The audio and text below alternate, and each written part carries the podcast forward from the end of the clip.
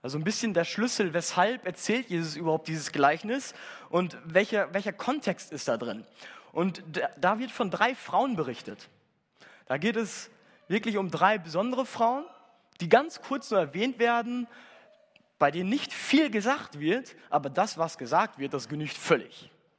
Also da steht in Vers 1 von Kapitel 8 in Lukas, und es begab sich danach, also nachdem sie eine Frau geheilt hatten, dass sie durch die Städte und Dörfer zogen und predigten und verkündigten das Evangelium vom Reich Gottes.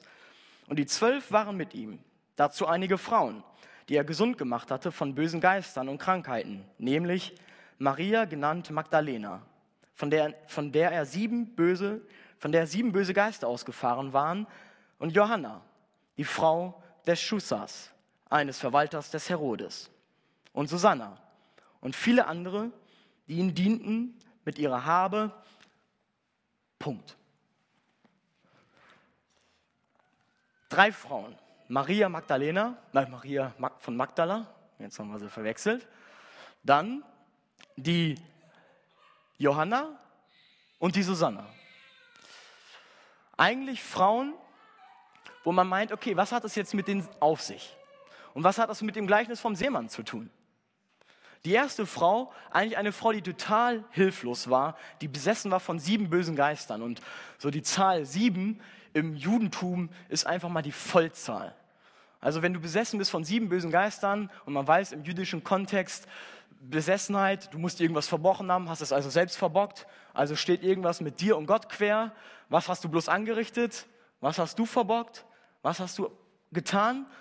Eine Menge. Sieben Geister. Schlimmeren Mist kann man nicht angestellt haben. Geht nicht. Hoffnungslos. Und du bist ausgeschlossen von der Gesellschaft. Du gehörst nicht dazu. Du bist unrein. Du hast auch keine Chance hineinzukommen. Keine Chance. Und Jesus heilt diese Frau. Und die nächste, die Johanna, die Frau des Chusas, des Verwalters des Herodes. Man kennt so diesen Kontext. Das ist der Kontext, die Leute, die nachher Jesus anklagen.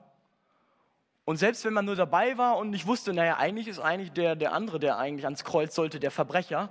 Und Jesus, keine Ahnung, wer das ist, okay, habe ich von gehört, aber ich bin dafür. Zusätzlicher Hintergrund von ihr, wenn sie in diesem Haushalt wohnt, wenn sie zu dem Verwalter gehört, dann hat sie Asche. Dann geht es ihr gut. Die bräuchte Jesus nicht. Ja, also jedenfalls nicht finanziell gesehen. Vielleicht ging es anderen Frauen und anderen Jüngern, die Jesus nachfolgten, vielleicht besser. Ja, wenn sie einfache Fischer waren und nichts fangen, geht es mit Jesus, wenn er das ganze Boot vollschüttet, geht es besser. Ja? Aber sie hatte alles. Komplett das Gegenteil von Maria.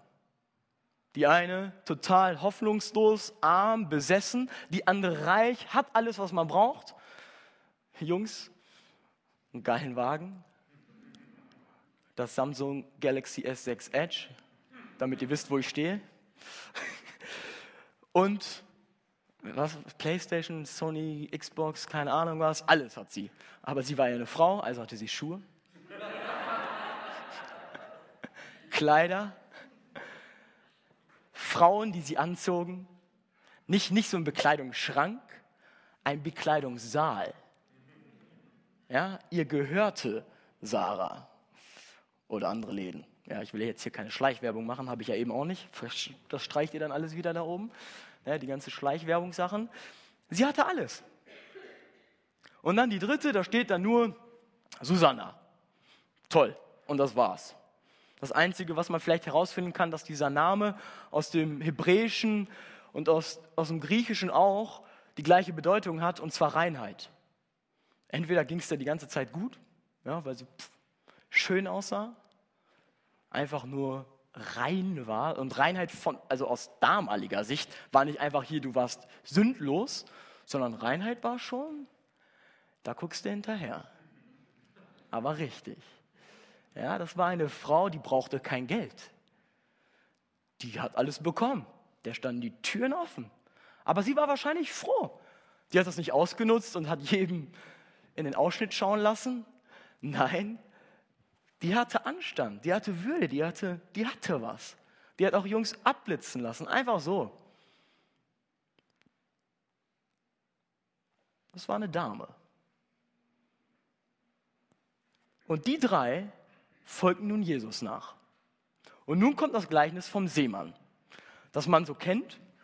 Und deswegen mache ich das auch nur kurz. Das beginnt ja mit, mit drei negativen ähm, Stories. Ja, da wird Samen ausgestreut auf einem Acker, beziehungsweise am Anfang landet es ja gar nicht auf dem Acker, sondern auf der Straße so ein bisschen und es wird weggepickt. dann kommt ein bisschen was oder wird zertreten. Und ein bisschen wird von den Vögeln weggefressen und einiges verdorrte, weil es eben auf der Straße landete und da keine Flüssigkeit dran kam. So, nach Luther ein bisschen anders geschrieben. Es verdorrte einfach, weil es keine Feuchtigkeit mehr hatte. Und einiges fiel mitten unter die Dornen. Und die Dornen gingen mit auf, also mit dem Samen gleichzeitig, und erstickten das andere. Und dann gab es noch einiges als drittes, das aufging und hundertfach Frucht brachte. Diese, diese drei Begebenheiten werden bei Matthäus übrigens auch erzählt, aber das Gleichnis wird nicht erklärt. Hier bei Lukas wird es erklärt, weil zwischendurch ja die Jünger wie wir Hä, was meinst du jetzt damit? So verstehe ich nicht. Was willst du mir jetzt sagen? Was, was willst du hier eigentlich, Jesus? Und Jesus erklärt dann, und irgendwie habe ich das Gefühl, dass ich nach dieser Erklärung immer noch nicht viel schlauer bin. Weil ich so ganz viele Predigten dann darüber gehört habe, dass dieser Same das Evangelium ist, das ja ausgestreut wird. Also das kann man ja wirklich, das steht da ja auch so in der, in der Auslegung. Das Gleichnis, also Kapitel 8, Vers 11, bedeutet aber dies. Der Same ist das Wort Gottes. Ganz easy, da kommt ihr, glaube ich, alle noch hinterher. Ne? Also ich, ich, ich sage euch gleich, wo ich nicht mehr hinterherkomme. Die, also dann fällt es auf den Weg und die, die es hören, ähm, hören es nur ganz kurz, weil dann der Teufel kommt und es wieder wegnimmt. Also die Vögel, ja, es wird zertreten, wo ich mir sage, okay, es gibt also Menschen, die haben anscheinend keinen Einfluss darauf, dass es bei ihnen gar nicht aufgehen kann. Dann geht es weiter und dann sagt er, das nächste Mal, da wo es auf den Felsen fällt, das sind die Menschen, die es mit Freuden annehmen, das, das Wort Gottes, aber sie keine Wurzeln schlagen können, oder das Wort kann keine Wurzeln schlagen, und die glauben so lange, bis dann so ein kleiner Sturm kommt. Und dann ist es weg. Also bis Probleme kommen. Struggle. Ja, wenn es schwierig wird, knallst du die Gleise zusammen und haust ab. Also wenn der HSV kurz vor Abstieg ist, wirst du plötzlich Dortmund-Fan. Hey, ich bin Dortmund-Fan geblieben, als wir fast abgestiegen wären, 2008. Also hier weglaufen und sowas ist nicht. Und wechseln auch nicht. Also zu Dortmund schon, aber, aber sonst nicht. Also Leute, die einfach dann nachgeben. Und dann kommt das mit den Dornen. Und da habe ich dann so gestoppt und dachte mir, hä? Da habe ich jetzt ein Fragezeichen. Was aber unter die Dornen fiel, sind die, die es hören und gehen hin und ersticken unter den Sorgen, dem Reichtum und den Freuden des Lebens und bringen keine Frucht. Vielleicht habt ihr keine, keine Fragezeichen, aber ich dachte mir so, okay, Sorgen, Reichtum und Freuden des Lebens. Wird das in der Bibel als negativ beschrieben? Dachte ich mir so. Also es wird mal schwierig beschrieben. Reichtum könnte dich hindern mit dem Nadelöhr. Aber es wird ja nicht gesagt, dass es negativ ist. Gleichzeitig sagt, das ist, sagt Gott, das ist Segen. Ich beschenke dich mit Reichtum. Und Sorgen? Sorgen wird selbst in der Bibel nicht als negativ beschrieben, wenn, wenn sie daraus erwachsen, dass, dass du Hoffnung bekommst. Prüfet alles. Ja, du, du, du darfst doch Zweifel haben, auch als Christ und Freuden des Lebens. Okay, als Christen ist das ja manchmal. Ne? Gestern war ich auf dem Osterstraßenfest. Oh, muss ich jetzt gehen? Bei mir dürfte ich das erzählen. Jetzt tue ich es hier einfach und guck, was passiert. Also Freuden des Lebens, Spaß haben. So darf man das als Christ nicht? Muss man immer so die Füße stillhalten und, und immer so ganz ernst bleiben? Hey, warum, warum sind das die Dorn? Habe ich mich gefragt. Und warum haben diese drei Begriffe Parallelen mit den drei Frauen. Das macht doch Lukas nicht zufällig. Das erste, die Sorgen. Maria Magdala wird genauso eingeleitet, besessen. sie ist voll Sorgen. Sie hat keine Hoffnung, keine Chance, keine Chance befreit zu werden. Reichtum. Johanna, wow, eine Menge davon. Sie hat alles. Und dann Freuden des Lebens. Susanna. Frauen, die Jesus nachfolgten. Die Jesus eben gerade noch als die Paradefrauen vorstellte, jetzt das Gleichnis erzählt und bei dem negativen Abschnitt, wo, wo es nicht Frucht bringt, diese drei Begriffe vorkommen. Und dann kommt ja der nächste Abschnitt, das aber, was auf gutem Land fiel, das ist das, die das Wort hören und behalten in einem feinen und guten Herzen, also fein und guten Herzen, das ist jetzt Luther, ähm, und bringen viel Frucht in Geduld. An dieser Stelle dachte ich mir, hey, an dieser Stelle redet ihr doch jetzt von den Frauen. Aber kurz davor bei einem Negativbeispiel auch. Ey, was geht da eigentlich ab? Was ist die eigentliche Frage? Und ich glaube, es ist, ist die Frage, was für ein Boden bist du? Was für ein Boden bist du? Und die möchte ich mit euch tiefer mal anschauen, was das heißen kann. Ich glaube, dass wir in manchen Situationen die Verantwortung für unseren Glauben anderen in die Schuhe schieben. Ja, der Pastor ist dafür da und der Gottesdienst, dass ich geistig befüllt werde, am besten für die nächsten sechs Tage, auftanke und dann durchhalte.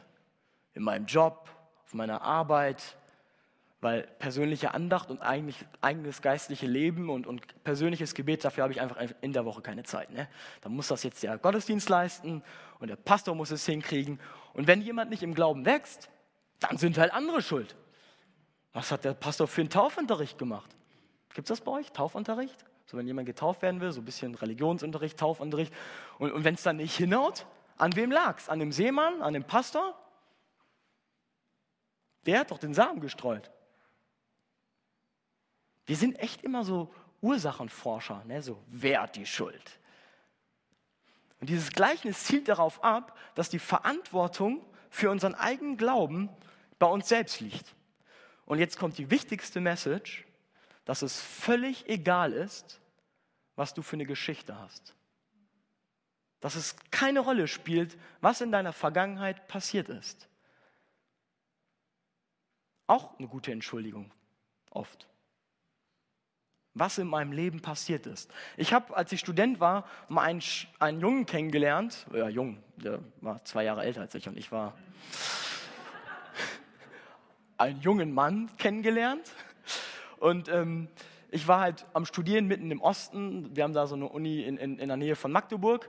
Und bin dann zum Weihnachtsfest nach Hause gefahren und mein Vater hat vorher mit mir telefoniert und hat so gesagt, hey, wir haben jemanden hier aufgenommen, der heißt Wu, und ich höre schon, Wuh? Warum nimmst du überhaupt jemanden auf? Ja, erzähle ich dir dann. Oder am besten, er erzählt es dir dann selbst. Und ich so, Papa, du weißt, dass ich neugierig bin. Das kannst du jetzt nicht bringen. Du kannst mir das nicht nicht erzählen. Nicht, nicht? Ja. Funktioniert nicht. Geht nicht. Erzähl's mir. Und er hat stillgehalten, obwohl er weiß, wie neugierig ich bin. Und ich bin dann nach Hause gefahren und wir haben gegessen. Und dann meinte mein Vater, er war noch nicht da, der Wu, ja, er kommt gleich und er ist auch ein bisschen schüchtern und wenn er dazukommt und, nicht redet ähm, und dann wieder geht, dann akzeptiert das einfach. Also auch zu meinen Schwestern und dem Rest, der alles da war, von Freunden und, und an Angehörigen, ähm, dann akzeptiert das einfach. Und ich so, ja, toll. Er sollte es mir doch selbst erzählen. Und jetzt soll ich akzeptieren, wenn er ruhig ist, dass, dass ich es nicht höre und dass ich es nicht erzählt bekomme? Super. Aber ich dachte mir, ja, der ist ja noch länger da und ich bin auch noch ein paar Tage da. Also habe ich Zeit. Aber ich hatte keine Geduld. Aber er, er, war ruhig beim Essen, hat nichts erzählt und dann sind wir zusammen mal was trinken gegangen und danach ins Kino und danach wieder was trinken. Also wieder in, in einen Café und ähm, dann meinte er, weißt du eigentlich, warum ich hier bin? Und ich so, nein. Mein Vater hat es mir nicht erzählt und äh, du könntest es mir jetzt erzählen. Also er hat es ja sowieso erzählen wollen, wenn er, mir, wenn er mir so eine Frage stellt. Und dann hat er mir seine Geschichte erzählt. Er war eigentlich auf einer Durchreise, ähm, war auf dem Weg zu seiner letzten Station. Das habe ich noch nicht so richtig verstanden, wie er das meinte.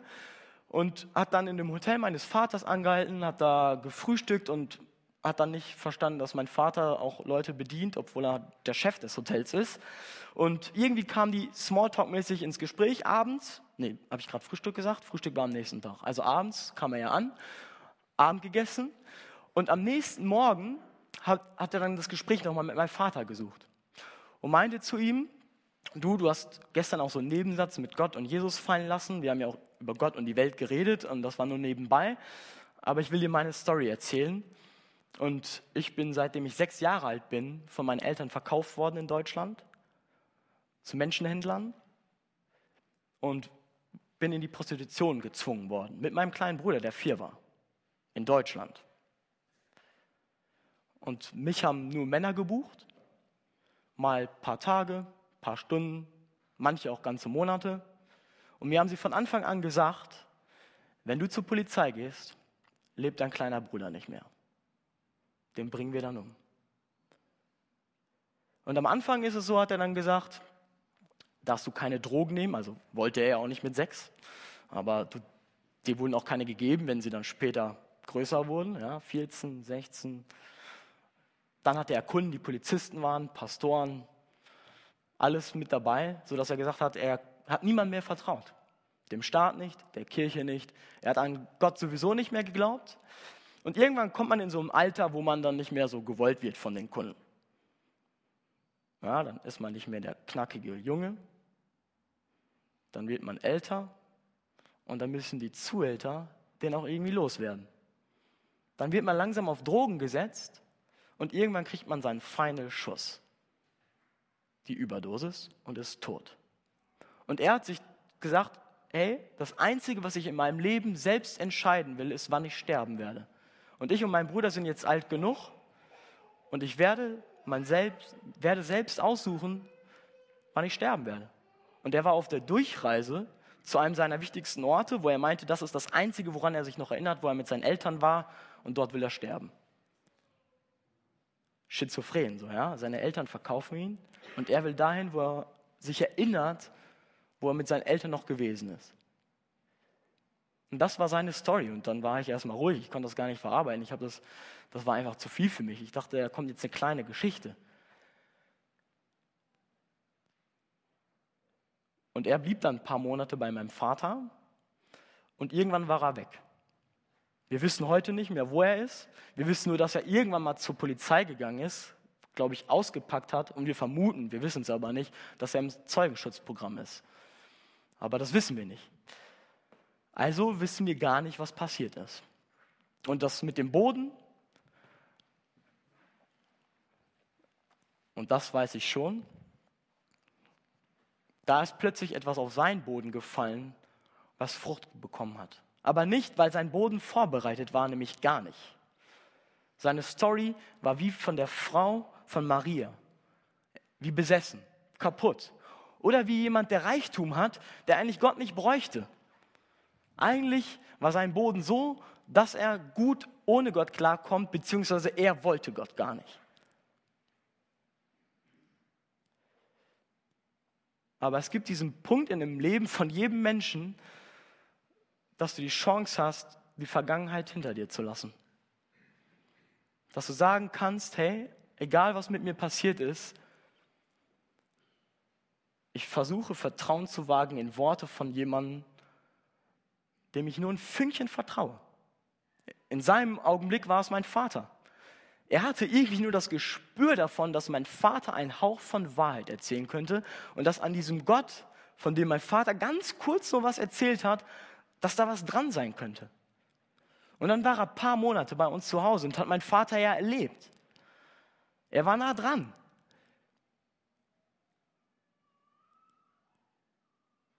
Und da hört die Geschichte auf. Das ist doof. Ich habe hier kein Happy End, keine Taufe, keine Bekehrung. Ich weiß nicht, wie es weitergeht. Aber das macht nichts. Also es macht nichts im Sinne von, die Frage ist, glauben wir daran, was hier steht, was Jesus uns hier sagen will, was, was er mit diesem Gleichnis sagen will? Glauben wir daran, dass es egal ist, was du für eine Vergangenheit hast, ob sie so schlimm ist wie bei Wu oder harmloser, Oder sagen wir, ich kann nicht anders, weil das und das in meinem Leben passiert ist. Ich kann nicht vertrauen und ich kann nicht an Gott glauben, weil das und das passiert ist. Oder sind wir wie Maria, Johanna und Susanna, die sagen, und das steht beim vierten Boden, das waren doch diejenigen, die das Wort gehört haben und es festgehalten haben. Die haben also das andere, was sie festgehalten haben, und deswegen verstehe ich jetzt plötzlich auch, warum es doch schwierig ist, Sorgen, Reichtum und Freuden des Lebens zu haben, wenn man an denen festhält, wenn die wichtiger sind als, als das Wort Gottes, Sorgen wichtiger als das Wort Gottes, dann werden sie dich zerdrücken. Die werden dich platt machen. Wenn du nicht bereit bist, die Sorgen loszulassen, dann wirst du keine Chance haben. Die werden dich zerquetschen. Und das ist völlig egal, welche Sorgen du hast. Wenn du nicht bereit bist, loszulassen, werden sie dich zerquetschen. Reichtum. Wenn du nicht bereit bist, den loszulassen und daran hängst, wenn es dir wichtiger ist als alles andere, dann wirst du nicht voll an Gott festhalten wollen. Dann wird dir deine Karriere immer wichtiger sein.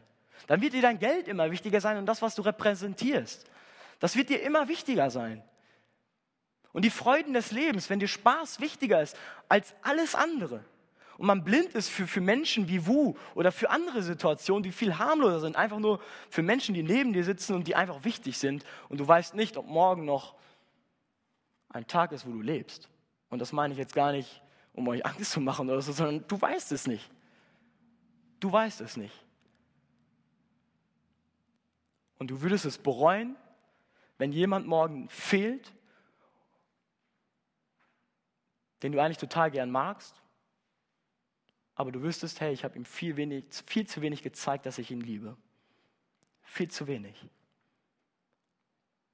Und Jesus bezieht dieses Gleichnis aber nicht auf irgendwelche Menschen, er bezieht es auf sich. Und das ist die tiefere Ebene. Die Frage, die hier ist, ist eigentlich, Jesus fragt uns, was bist du für ein Boden? Du hast die Verantwortung. Bist du nur jemand, der hört und der es gut findet?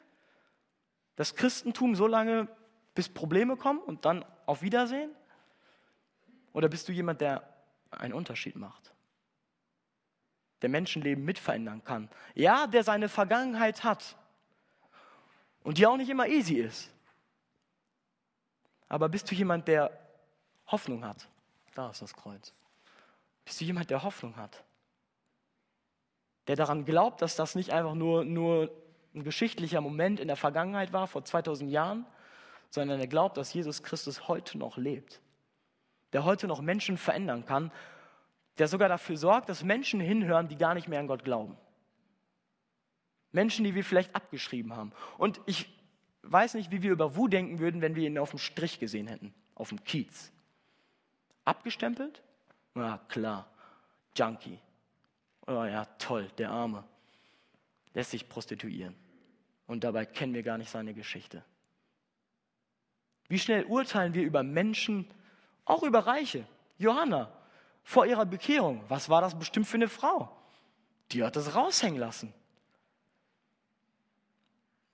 Und Jesus möchte hier mit diesem Gleichnis unser Herz verändern. Den Blick für Menschen, die wir nicht in Schubladen packen sollen und gleichzeitig für uns und unseren Boden, wo er sagt, ich möchte, dass Wurzeln bei euch aufgehen, die was verändern. Und ich merke, dass das geht. Dass das nicht unrealistisch ist. Und das ist nur eine Geschichte von vielen, wo ich weiß, das Wort Gottes verändert Menschenleben. Es bringt Hoffnung. Daran glaube ich, an diese Kraft. Und ich glaube, dass es Städte verändern kann. Und dann geht die Geschichte in der Bibel weiter, so wie sie bei uns heute weitergehen wird. Wir gehen wahrscheinlich ins Café oder essen was also hier, euer Kaffee. Ihr habt ja, glaube ich, einen Kaffee. Und es geht uns gut und wir dürfen Freuden des Lebens haben. Wir müssen nicht in der Trauerstimmung bleiben, aber wir dürfen sie auch nicht vergessen, dass es die gibt. Und dann kommt morgen. Dann haben wir einmal geschlafen. Dann haben wir es vielleicht noch im Ohr, was gesagt wurde oder auch nicht. Aber die Frage ist, was hat sich hier getan? Was hast du behalten? Und behalten im Hebräischen meint nicht nur haben. Es heißt zuteil werden. Es wird Teil von dir. Es verändert dich. Es verwandelt dich, heißt es sogar. Das Hebräische hat eine Macht, mit der Sprache umzugehen, wo wir manchmal lesen, behalten. Nein, es wird dir zuteil. Und deswegen musst du für dich herausfinden, was bei dir zuteil wird von dem Wort Gottes. Was verändert dich? Werf es nicht weg, lass es nicht weggehen, schreib es dir auf. Wir sind manchmal solche Leute. Ich bin nicht der Typ, der das macht. Ja, ich, auch diese ganzen Tagebücher. Aber irgendwie muss ich mich daran erinnern und bei mir sind es Bilder oder Musikvideos. Irgendwie Hillsong-Songs. Und wenn ich weiß, Cornerstone, der Eckstein, wenn ich das Lied höre, dann weiß ich, hey, der hat die Macht. Und selbst wenn ich keine Hoffnung mehr sehe, glaube ich daran, dass er sie hat. In jeder meiner und in jeder deiner Situation. Amen.